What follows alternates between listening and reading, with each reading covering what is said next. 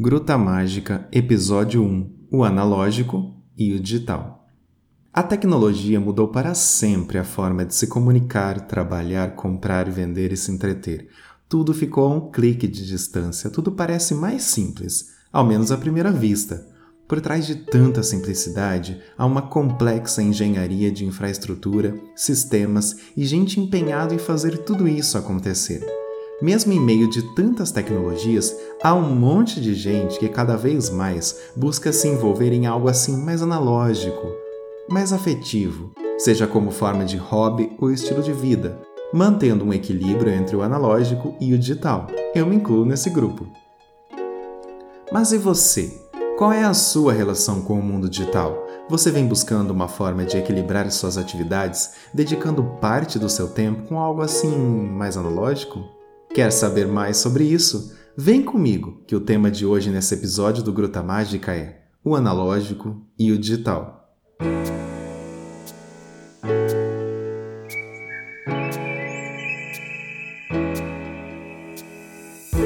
A vida moderna traz muitas facilidades, mas o nosso tempo fica cada vez mais escasso.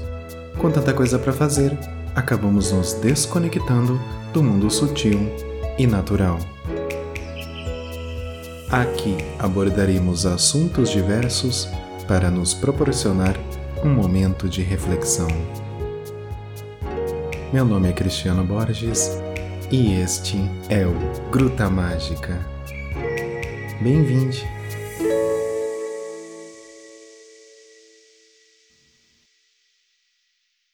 No passado, a televisão recebia um sinal analógico e mais recentemente passou a receber um sinal digital. Muita gente se deparou com essas nomenclaturas, com essas tecnologias mais recentemente e colocou essas duas palavras em contraste. Só para exemplificar, falando de TV, um sinal analógico é formado por um sinal contínuo que varia em função do tempo, não apresentando quebra de valores. Já um sinal digital ele é menos complexo e apresenta valores discretos no tempo e na amplitude. O sinal digital ele é mais confiável e estável, já o sinal analógico pode sofrer mais interferências na transmissão e na qualidade. Tá, mas não é sobre televisão que a gente vai falar aqui nesse episódio. Mas pega deixa nessa explicação. O digital é mais polido e o analógico é mais complexo. A partir daqui, vamos associar o digital ao mundo das tecnologias, computadores, smartphones, redes sociais, internet, tudo isso. E vamos associar o analógico a atividades manuais, atividades que levadas como hobby ou profissão trazem uma proposta assim mais manual e mais afetiva. Imagine então um ilustrador que, ao realizar uma pintura através de meios digitais, consegue utilizar muitos recursos através de softwares para fazer uma arte final bastante complexa e consegue quase que imediatamente converter esse material para postagens em redes sociais, impressões e outras distribuições, podendo criar uma quantidade infinita de cópias idênticas. Já quando o ilustrador ele utiliza técnicas de pintura mais manual, em um papel ou em uma tela, ele vai utilizar materiais manuais e criar camadas, texturas e cores de forma mais complexa e trabalhosa. Ao finalizar essa arte, terá um produto final único, que, mesmo que se reproduzido novamente, haverá sempre variações, por mais parecidas que possam ficar. Por isso, assim como a pintura, todo trabalho manual é sempre único. Convidei a minha amiga Karina Roma, tatuadora e ilustradora, que utiliza muito bem os recursos analógicos e digitais em seu trabalho e vem falar um pouquinho sobre isso para vocês. Ah, e antes de eu soltar aqui o áudio da Karina, a ilustração deste podcast foi de autoria da Karina Roma, desenvolvido especialmente para o Gruta Mágica. Olá, Cris, tudo bem? Bom, vou falar sobre a minha relação com o digital e o analógico no meu trabalho. É, eu sou tatuadora e geralmente eu começo a fazer o desenho para tatu, eu faço o rascunho no papel, muitas vezes. Aí eu tiro foto e aí eu vou trabalhar nesse rascunho no iPad, no, num programa chamado Procreate. E eu vou finalizar as linhas, fazer as linhas finais, ficar tudo limpinho, né? Deixar tudo limpinho. E aí eu imprimo, faço decalque e aí eu vou começar a tatuar. Ou seja, então vai do do desenho tradicional para o digital e depois eu imprimo e faço à mão de novo, né, na tatuagem. Algumas vezes eu já vou direto para o desenho no, no iPad e depois imprimo e tatuo. E algumas vezes ainda eu faço o desenho direto na pele da pessoa com canetinha e tatuo. Então, quer dizer, existem existe toda essa todas essas possibilidades que eu posso navegar, né? Quando eu tô afim de fazer um, eu faço, quando eu tô afim de fazer outro, eu faço. E, e isso ajuda muito, agiliza bastante meu meu trabalho. Muito comum na vida das pessoas, o artesanato ele é o próprio trabalho manual, onde o artesão, como hobby ou profissão, se utiliza de técnicas manuais para criar produtos que podem ser de tecelagem, cerâmica, papel, escultura, pintura e mais um monte de técnicas. Os produtos manuais carregam em si peças únicas que trazem uma alma, uma memória, um afeto. Até porque, quando se concebe uma criação de um produto manual, você está colocando sentimentos, você está colocando o seu momento expressado ali em forma de arte. Eu adoro fazer artesanatos e atividades manuais, e uma das grandes alegrias é quando eu faço algo manual e alguém elogia e eu falo: "Ah, fui eu que fiz". Isso é muito legal. O trabalho manual ele pode levar horas, dias, meses ou até anos para ser concluído. E a cada minuto empenhado nessa tarefa demanda foco, atenção, dedicação e um olhar diferenciado para aquilo que você está fazendo.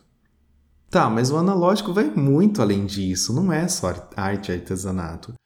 O analógico ele pode estar relacionado a cozinhar, caminhar, meditar, contemplar, viajar, conhecer, ouvir atentamente, conversar e se permitir estar presente nos momentos.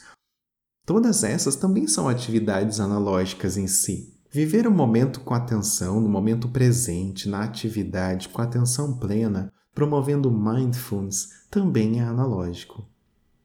Eu chamei a minha amiga Lúcia Sekijima, fotógrafa e adepta aos trabalhos manuais, para falar um pouquinho sobre isso. Boa tarde, meu nome é Lúcia. É, e vou dar uma pequena contribuição sobre o meu mundo analógico. Vamos dizer, Assim, eu vejo hoje que muita gente, quando encontra um caderno de receitas escrito à mão, um álbum de fotos cujas fotos foram coladas, pensadas naquela ordem, ou às vezes nem pensadas, mas tem aquela foto com a data, com aquele acontecimento e foram todos colados, elas são vistas como, essas coisas são vistas como um pequeno tesouro, né? Já que é tão difícil ter ter acesso a esse tipo de material ultimamente, porque fica, acaba ficando perdido, as pessoas não dão valor e as coisas se perdem no tempo. E então o que eu pensei, como eu também tenho um filho pequeno, que deixar algumas recordações seriam bom, boas, inclusive para mim, para minha família, para o restante da minha família, ter álbuns para um dia tirar da prateleira, álbuns de fotos para tirar da prateleira, ver as fotos antigas, reviver momentos, porque é diferente de você abrir um computador ou um celular e ver essas fotos antigas. Cada um tem o seu valor. Mas é, isso seria mais palpável. E junto com isso também algumas receitas. E essas receitas seriam são escritas num caderno com algumas dicas do tipo pode usar menos açúcar, use o forno assim, pode substituir determinado ingrediente por outro. Então, é, isso é uma parte do meu mundo analógico. Outra parte seria os trabalhos manuais, que também é, para as crianças são muito, são muito valiosos, né? Espero ter contribuído com alguma coisa. Com o avanço do mundo digital, não podemos mais viver de forma totalmente analógica. Quer dizer, não podemos em grande maioria, embora tem gente que ainda o faz. Porque hoje em dia, pagar contas, trabalhar, se comunicar, se entreter, comprar e tantas outras atividades hoje são realizadas em grande parte de forma digital, o que traz economia de tempo, segurança, praticidade e encurta distâncias Quase todos nós passamos boa parte do nosso dia em frente a um computador ou um celular em nossos trabalhos e ao chegar em casa estendemos esse uso digital para usos pessoais, para falar com amigos, para se entreter, para resolver alguma burocracia, para se manter informados. Porém, tem muita gente, do qual eu me incluo, que ao chegar em casa também busca uma forma diferente de fazer as coisas, uma forma de se conectar consigo mesmo. Alguns se encontram na cozinha, combinando ingredientes e temperos para criar um delicioso prato. Outros gostam de ouvir suas músicas favoritas nos discos de vinil, que demonstram notas que parecem não ser ouvidas com a mesma qualidade quando reproduzidas no celular. Embora muitas vezes essa percepção de qualidade se dá pela relação afetiva com o objeto e o meio mais mecânico, mais analógico. Tem quem ame plantas e cuidar delas é uma forma de se reconectar consigo mesmo, plantando, regando, podando, cultivando e admirando a sua beleza. Tem gente que ama muito fotografia e gosta muito da fotografia analógica, utilizando filmes analógicos para eternizar momentos únicos com captações perfeitas, com enquadramentos, exposições de luz controlados de forma bastante precisa e manual. E tem gente que, como eu, está todo dia lá, olhando para o céu, observando o movimento de planetas estrelas e percebe aquilo que diz na música de toda cor de Renato Luciano. A gente é que é pequeno e a estrelinha é que é grande, só que ela está longe, bem longe. O que todas essas pessoas têm em comum Talvez seja o fato de que todos amam a tecnologia e utilizam todos os dias para facilitar as suas vidas, mas que em alguns momentos querem fazer algo mais analógico, algo com as suas próprias mãos, como forma de reduzir o estresse, se perceber mais e criar momentos únicos.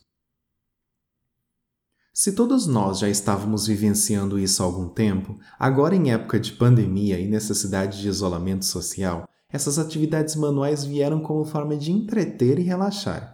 Para falar um pouquinho mais sobre isso, eu fui falar com a minha amiga Maga Teodoro, historiadora, adepta ao do it yourself e do mundo analógico. E eu pergunto para ela: o que ela acha que pode ser a causa, em um mundo tão digital e tecnológico, das pessoas estarem buscando cada vez mais atividades analógicas? Eu acho que, na verdade, é, a pandemia é, fez uma coisa com a gente. A gente teve que sair do mundo e ficar muito conectado com a gente mesmo, com a nossa casa, com nossos pais, com uh, os maridos, as esposas, os filhos, os cachorros, os gatos. Então você criou um microcosmos muito é, intenso e uh, muito rapidamente, né? Então, quando eu sei lá, podia conversar com mil pessoas, passear em meus lugares, eu tive que me concentrar num lugar só com as mesmas pessoas. E aí eu comecei a querer usar, eu, eu digo todo mundo, a gente, né? É, usar a tecnologia para sair desse, microsco desse microcosmos que começou, para algumas pessoas, a ficar meio sufocante. E aí, como é que você vai sair de dentro da sua casa se você não pode sair dentro da sua casa? E aí eu acho que as pessoas começaram a falar, não, então eu tenho que fugir para um outro lugar. Um outro lugar que não seja físico, que seja acessível, que seja é, rápido, que seja barato. E elas começaram essa coisa, ler livro físico, ler até livro digital, as pessoas começaram a ler mais. Uh, artesanato, plantinhas, teve gente que adotou animais, Teve gente que descobriu talento, teve gente que começou a reformar a casa. E aí você começou a tentar sair do digital para tentar fugir, para poder ter um lugar seu. Porque você sabe, a gente nunca está desconectado. Sempre está ou ouvindo mensagem, ouvindo música, ouvindo filme, mas nunca tá 100% desconectado. Eu acho que nunca mais, é, a não ser que aconteça uma catástrofe, né? Que não tenha mais eletricidade, não tenha mais sinal de internet, nunca mais vai ser desconectado. A gente sempre vai estar tá conectado em algum aparelho. Não sei se você percebeu isso também no primeiro momento que você deve ter ficado muito tempo nas redes, principalmente. É, eu acho que quando chegou esse cenário da pandemia, que foi uma mudança muito recente, todo mundo ficou muito empolgado nas tecnologias, principalmente nas redes sociais, tentando se comunicar, tentando entender o que estava acontecendo. E ao mesmo tempo isso gerou um esgotamento na maioria das pessoas. A gente acabou se sentindo mais cansado, mais ansioso e muito mais nervoso perante a situação como um todo, né? E então o que acaba acontecendo é que essas atividades mais analógicas, mais manuais, elas passaram a fazer parte de uma fuga de todo esse turbilhão de emoções, de sentimentos e de notícias, né? A gente ouve as notícias e fica acelerado. Então, quando estamos fazendo as atividades manuais, somos nós mesmos e a atividade manual. Então, parece que tudo se desconecta e naquele momento a gente está fazendo uma troca, uma conexão com, com o nosso interior. E a gente acaba se projetando para esses lugares, né? E se cobrando. Eu tenho que saber, como você disse, como todo mundo está. Eu preciso entender o que todo mundo está fazendo, se está todo mundo bem. E quando a gente sai desse turbilhão, a gente está focado no nosso momento, assim, o que eu estou fazendo agora, como eu estou nesse momento. É, acho que essa é a, a grande troca né, de, de você às vezes desconectar. O digital ele é muito importante, ele é muito necessário, mas é um volume de informações que a gente não consegue consumir, a gente não consegue ter contato com todo mundo o tempo todo, saber tudo que está acontecendo e ser presente, e isso causa uma certa agonia também. Né? Muitas vezes nesse momento de pandemia, que a gente não está encontrando ninguém, não está vendo os amigos, e, não, e faltam horas no dia para a gente conversar com todo mundo e perguntar como é que você está, como estão as coisas, quais são as novidades. E aí você começa a ter um sentimento de que você é um mau amigo, de que você é um mau familiar, porque você não está se dedicando o suficiente. E isso gera muita agonia. Essa sensação de que eu posso estar em todo lugar, posso saber de todo mundo, todo mundo pode saber de mim, eu acredito que é um lado muito ruim da vida digital que a gente tem. Porque é que você falou, você não tem horas no dia, no ano, na vida para saber tudo o que todo mundo está fazendo, todos os seus amigos, é, que muitas vezes a gente só tem amigo que é virtual, a gente conversa, tá, mas você nunca vê a pessoa pessoalmente, então você não tem como saber de todo mundo. Se você olhar na sua lista de amigos, assim, se você for parar e pensar, ah, eu vou parar e olhar o Instagram de todo mundo, vou mandar mensagem para todo mundo, uh, vou entrar, sei lá, no Facebook de todo mundo, não é humanamente possível você conseguir. Só que o digital te dá essa falsa impressão que você consegue sim. Você cria uma realidade muito falsa né? E até uma coisa assim de, ai, todo mundo é tão feliz, né? Todo mundo tá tão bem e eu tô assim tão é, péssimo, tão triste, tão para baixo. Todo mundo consegue fazer tanta coisa, eu não consigo fazer nada. Isso eu acho que é um lado muito ruim, muito prejudicial dessa facilidade que a gente tem de viver digitalmente, né? É todo esse contraste. O digital ele traz essas falsas impressões e nós temos uma percepção, ah, eu posso tudo. É, eu posso tudo, eu posso falar com todo mundo, eu posso ter acesso a todas as informações, a todos os conteúdos de entretenimento, de cultura, de leitura, mas faltam horas no nosso dia, faltam minutos para a gente poder, de fato, consumir isso e estar presente. Então, essa desconexão, ela é bastante necessária. Mas você que é historiadora, diz um pouquinho para a gente o que de fato você vê perante toda a história dessa mudança com as tecnologias. Qual foi o principal impacto na vida das pessoas com o advento do digital e da tecnologia? O que, que muda na sociedade, na comunidade como um todo?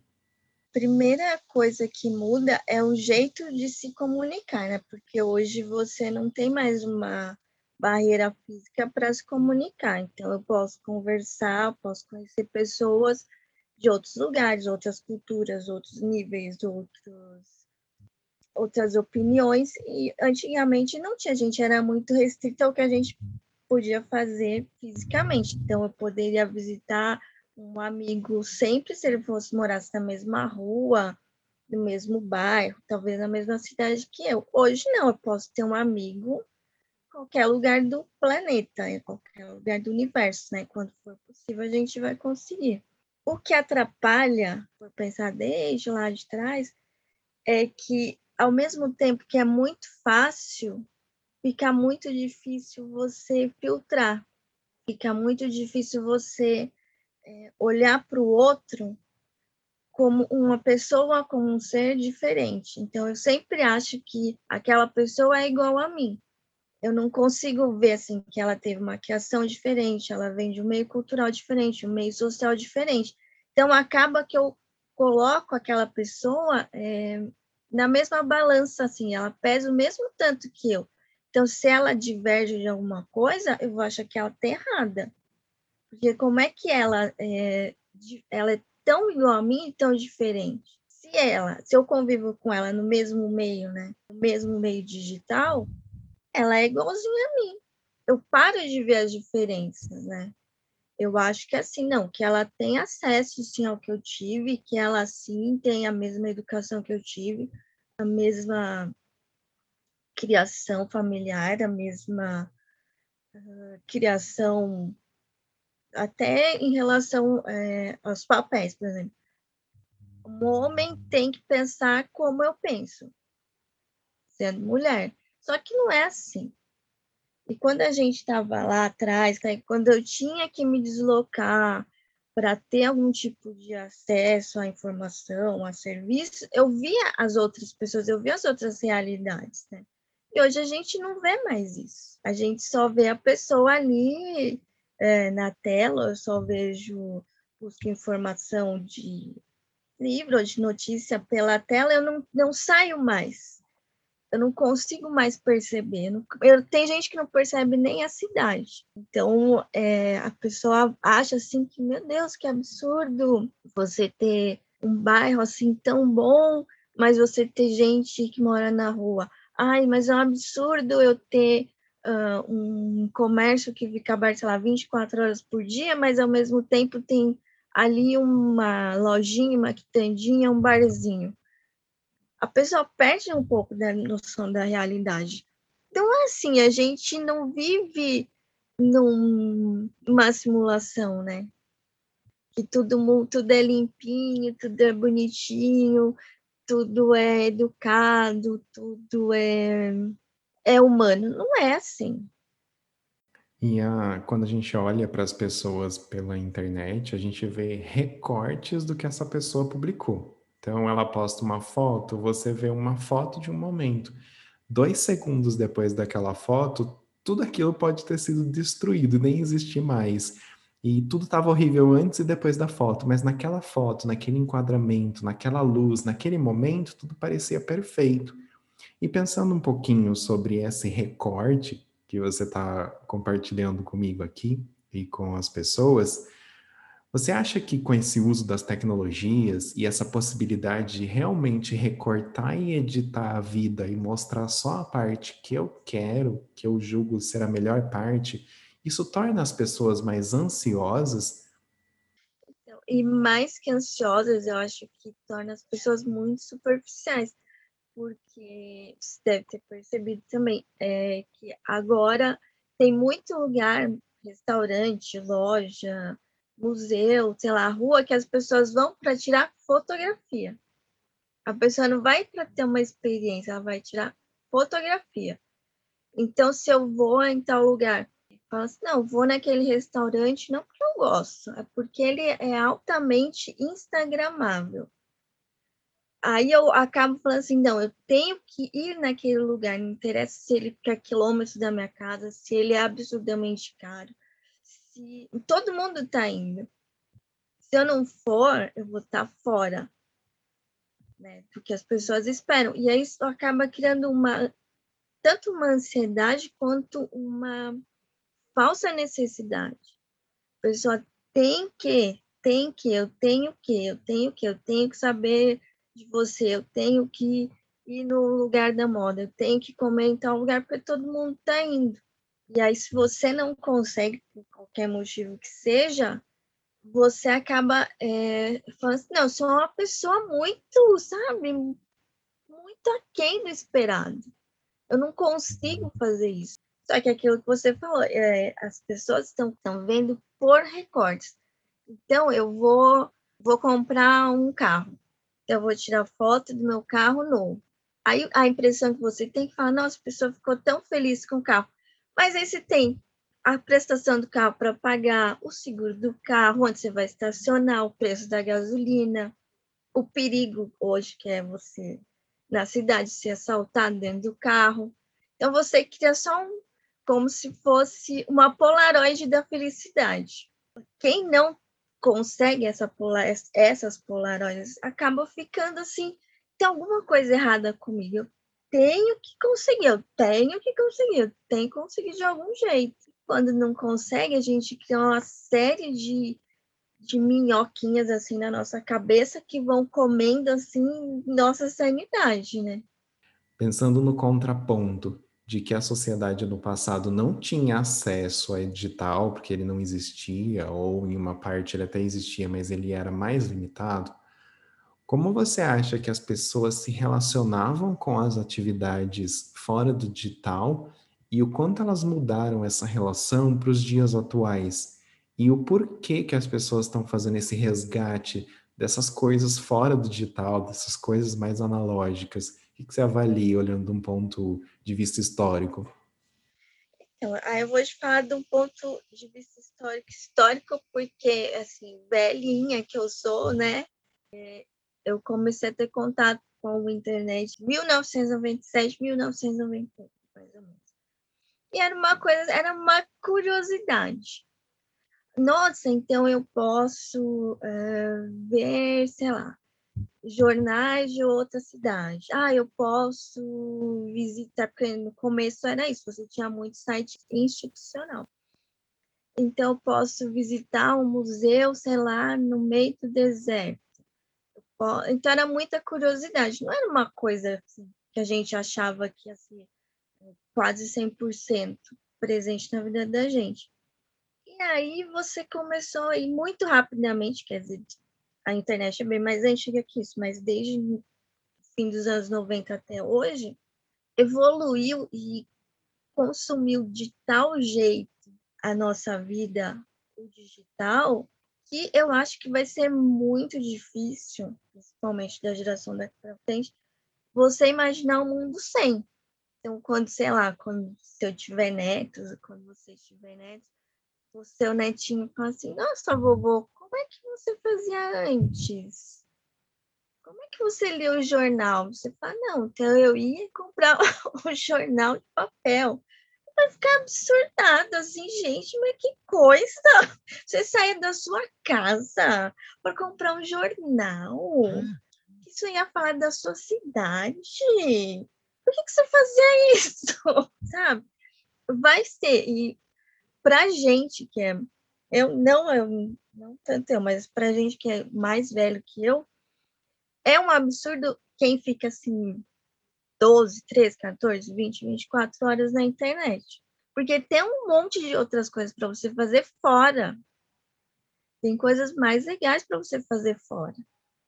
E apesar de eu hoje não acreditar que esse período que a gente viveu de pandemia vai transformar as pessoas em pessoas melhores, eu acho que transformou uma parcela razoável de pessoas que eram assim, ai, 100% uh, tecnológicas, 100% digitais, 100% virtuais, em pessoas que falam assim, não, mas eu posso fazer outras coisas fortes que são tão legais, são tão melhores quanto. Eu posso ver uma planta crescer, eu posso é, adotar um filhote de cachorro, de gato e ver como ele vai mudando eu posso andar a pé, posso ler um livro físico, eu posso tirar foto, nem sei se hoje ainda é possível, eu posso tirar uma foto mandar revelar, toda essa coisa mais devagar, não instantânea. Eu não preciso mais do instantâneo. Eu também tenho para pensar assim, por que, que eu quero tudo instantaneamente? Por que eu quero tudo tão fácil? Qual que é a graça? Por que, que eu estou correndo tanto? Qual a vantagem que traz para mim? Assim, ah, saber em, sei lá, em meia hora eu consigo percorrer lá, jornais, sei lá, da América, da Europa, da Ásia. O que, que vai me trazer isso? Por que, que eu preciso desse consumo tão rápido? em tanto volume? O que, que eu vou fazer com isso? Isso é uma coisa que a gente não ainda não se deu conta. Para que, que eu quero tudo isso? E isso volta no que eu comentei um pouco no episódio passado do podcast, da nossa relação com o tempo. Então, por que, que nós nos dedicamos a coisas que nos aceleram e muitas vezes não percebemos que o caminho do desacelerado, ir mais devagar, ele é mais rico do que o caminho agitado, acelerado, instantâneo. Porque quando eu também faço as coisas de forma muito rápida, eu não me aprofundo. Eu estou sempre ali, navegando no raso. E quando eu faço mais devagar, eu consigo perceber mais coisas e entender a minha relação com aquilo e a importância que aquilo tem para mim. Isso traz também uma proposta de autoconhecimento frente às situações, frente às atividades e até entendendo, tá, mas eu estou fazendo isso daqui por quê? É algo que realmente contribui para mim? É algo que de fato eu gosto? Ou eu estou fazendo isso por obrigação, ou para por status, ou para provar para as pessoas alguma coisa? Acho que essa é uma grande reflexão sobre essa relação do analógico, do digital e também essa relação com o tempo. Que conselho você daria para as pessoas para elas equilibrarem mais a sua vida digital com a vida analógica? E o que funciona para você? Como você faz isso? O conselho que eu daria, eu acho que é como se a gente fosse viciado em alguma coisa. Você vai tirando é, uns minutos, umas horas, até você conseguir, sei lá, ficar um dia off. Olhar para o celular só para o necessário. E começar a ver, pensar mesmo isso. Porque é o que, que tem lá que tanto me atrai? Será que o que tem lá, será que eu não posso conseguir de outro jeito? Ah, o que, que é? Ah, é porque eu gosto de ver as pessoas felizes. Tá bom, você gosta de ver seu irmão, seu pai, sua mãe, seu amigo feliz. Que outro jeito você vai conseguir ver seu pai, seu amigo, seu irmão, sua mulher, seu marido feliz? Será que é a gente passeando? Será que a gente ficar fazendo conversa, jogando conversa fora? Será que a gente tá reformando alguma coisa? Será que é passeio? O que, que eu posso fazer fora do virtual? E para mim, assim, é, o que é que é, eu, você também, né? Gosto muito de trabalho manual. Eu gosto de crochê, de tricô, de macramê, de pintura. Gosto bastante de ler, então eu tento é, tirar um momento para isso. Para fazer alguma coisa que é, na verdade, ela é uma coisa real, uma coisa palpável, né? Que não está só no virtual. Mas isso é de cada pessoa, é você. O que faz você feliz virtualmente e o que faz feliz é, na, no analógico, na realidade, na vida real. E tentar trazer essa felicidade para o dia a dia, para a vida real, porque a gente não vive no celular. Né? Apesar de, ai, nossa, é tão mais fácil, é tão mais legal, é tão mais é, avançado, a gente não vive lá. Tanto que se a gente vivesse 100% no celular, é, quando a gente não tivesse mais essa, nessa vida física, o que a gente ia ser? Nada, não ia ter uma coisa para você lembrar assim, nossa, ai, minha mãe fez isso, como a gente lembra, né, das, das nossas mães, das nossas avós. Nossa, minha mãe fazia isso, ai, minha avó, também nessa roupinha foi minha avó que fez, esse paninho foi minha tia que trouxe para mim. A gente vai ver é, uma vida falsa, uma vida como se a gente fosse um, uma inteligência artificial, e a gente não é.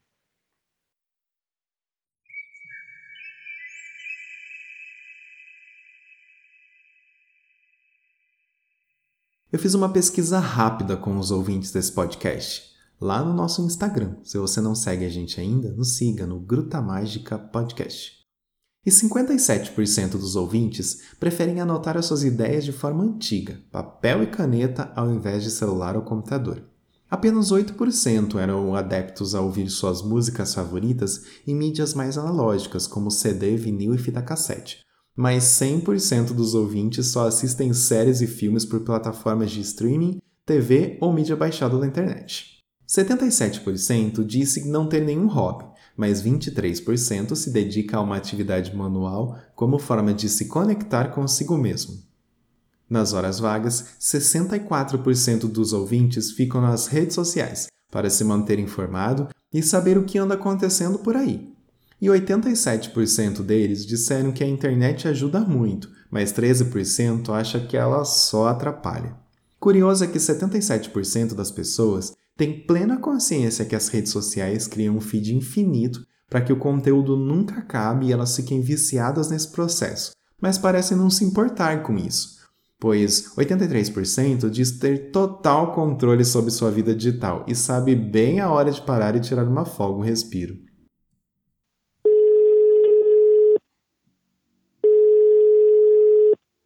Eu fui ouvir algumas pessoas sobre isso. Entre elas, a Rafa, dona do podcast Feijão com Arroz, que disse algo muito legal sobre a sua relação entre o analógico e digital. Ouve aí a Rafa. Na verdade, assim, a minha relação com o mundo digital sempre foi uma relação muito íntima, porque desde que eu tinha uns 10 anos de idade, que a gente tinha computador em casa, com internet, essas coisas. Então, assim, sempre fui muito ligada nessa coisa de tecnologia e do mundo digital né? Tanto é que, apesar de eu ser professora, ter começado a dar aula em sala de aula, como todo mundo, eu me especializei em ser professora EAD desde 2016. Então, desde 2016 que eu apenas dou aula, né, online, aula EAD. Então, assim, essa, essa minha relação que já era muito íntima, né, com, com o mundo digital, ficou ainda mais, porque além da, da minha diversão, né, ser digital, meu trabalho também passou a ser digital, que sempre foi uma coisa que eu, que eu queria bastante. E com essa coisa da, da pandemia, do distanciamento social, essa relação com o digital foi uma coisa muito boa, porque o meu conhecimento de tecnologia tornou possível a aproximação com os meus amigos. Então, porque antes da pandemia, a gente conseguia sair, se reunir. A gente ia pro parque, a gente caminhava muito no parque, jogava Pokémon GO no parque. E subia aqui para pro rooftop né, do meu apartamento.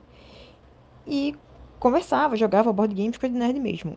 E com essa coisa do distanciamento social, a gente só consegue fazer isso online. Então, né, para mim o online tem me salvado muito. E também fui ouvir a Bel do podcast Bruxas e Bolhas, que falou um pouquinho da sua relação com o mundo digital e as facilidades que isso traz ou não. Oi, Cris. Oi, pessoal da Gruta Mágica. É, o Cris me pediu para falar um pouco da minha relação entre o analógico e o, o mundo digital. Eu acredito que cada vez mais a gente percebe as benesses que a tecnologia e o mundo digital traz para a gente, né? Nesse momento de crise social, crise da saúde, com a pandemia, tem sido muito importante para mim manter uma vida digital, especialmente porque não só facilita o meu trabalho, como me conecta com todos os meus amigos e os meus familiares com quem eu não posso estar tanto em contato quanto eu gostaria agora. O mundo digital ele facilita a minha vida também porque eu utilizo várias ferramentas de time management é, e isso ajuda muito para que eu consiga me organizar e facilita a minha vida, por exemplo, nas transições bancárias e as coisas mais objetivas da vida. Mas eu sinto que, apesar de estar sendo essencial nesse momento para a conexão entre humanos, inclusive, e entre os nossos familiares, entre os nossos amigos, eu sinto uma grande ansiedade quando eu penso na quantidade de conteúdo que eu preciso criar em todas as questões que as redes sociais trazem para a nossa vida. Eu, como uma pessoa com lua em escorpião, gosto de viver a vida me aprofundando e estudando muito. E por um lado, isso facilitou muito a minha vida no, no sentido de que eu tenho acesso a vários livros através do Kindle. E isso me anima muito, porque eu sou uma estudante de coração, mas eu sinto que, eventualmente, a internet desconecta a gente da vida diária, daquilo que está acontecendo no presente à nossa volta. Eu sou mãe de uma criança de 4 anos e, por mais que eu queira estar o tempo todo disponível para ela, eu vejo que muitas vezes a minha atenção e a demanda que vem com a abertura dos portais, da conexão da internet com os outros, isso atrapalha a minha conexão com a minha, com a minha criança, comigo mesma e com tudo aquilo que eu gostaria de produzir. E pega essa dica valiosa. Se você não é ouvinte do Feijão com Arroz e do Bruxas e Bolhas, eu super recomendo. Vai lá agora na sua plataforma de streaming favorita, faz a busca desses podcasts, assina e ouve esses conteúdos que são muito legais. Tá, nesse momento nós já percebemos que o analógico e o digital são mundos complementares e que, se combinado com equilíbrio, trazem muitos benefícios à nossa vida. Uma matéria publicada no BBC intitulada de o poder por trás do aprendizado de uma nova habilidade diz muito sobre o que penso sobre todo esse assunto. Muitos de nós temos usado o nosso tempo para experimentar algo novo e tem sido um tempo muito bem gasto, pois além de melhorar a nossa concentração, instiga a nossa autorreflexão, reduz o estresse e acalma o corpo. É sabido que um hobby é uma atividade pessoal que não tem nenhuma ligação com o trabalho que a pessoa exerce é uma atividade de interesse pessoal. Praticar um hobby, uma atividade, faz a pessoa sair da rotina e ajuda muito a reduzir o nível de estresse e ansiedade. Também demonstra que está usando parte do seu tempo para fazer algo para si mesmo e não para os outros. Estar constantemente aprendendo novas habilidades traz inúmeros benefícios, entre eles o aumento da velocidade do pensamento e melhora da capacidade da memória, que costumam reduzir conforme nós vamos envelhecendo. E pensando um pouquinho sobre tudo isso, as coisas estarem em constante transformação ajuda muito a nos manter sempre em tendência atualizante. Aquilo que sabemos hoje vai sendo somado a novas formas de fazer as coisas, e podemos sempre resgatar aquilo que sabíamos fazer há anos atrás e combinar com algo novo, o antigo, o analógico, o digital, tudo isso usado junto e misturado a nosso favor. Afinal, o que importa mesmo é o equilíbrio, e como dizem os budistas, nada melhor que o caminho do meio. Se você gostou desse episódio do Gruta Mágica, compartilhe com os amigos e assine o podcast na sua plataforma de streaming favorita. Assim você será notificado sempre que um episódio novo for publicado. E se quiser continuar conversando sobre esse assunto, vem falar comigo no Instagram do podcast, que é o Gruta Mágica Podcast. Muito obrigado por ter estado comigo até aqui. Nos vemos em breve, mas lembre-se, sem pressa e sem pressão. Até já!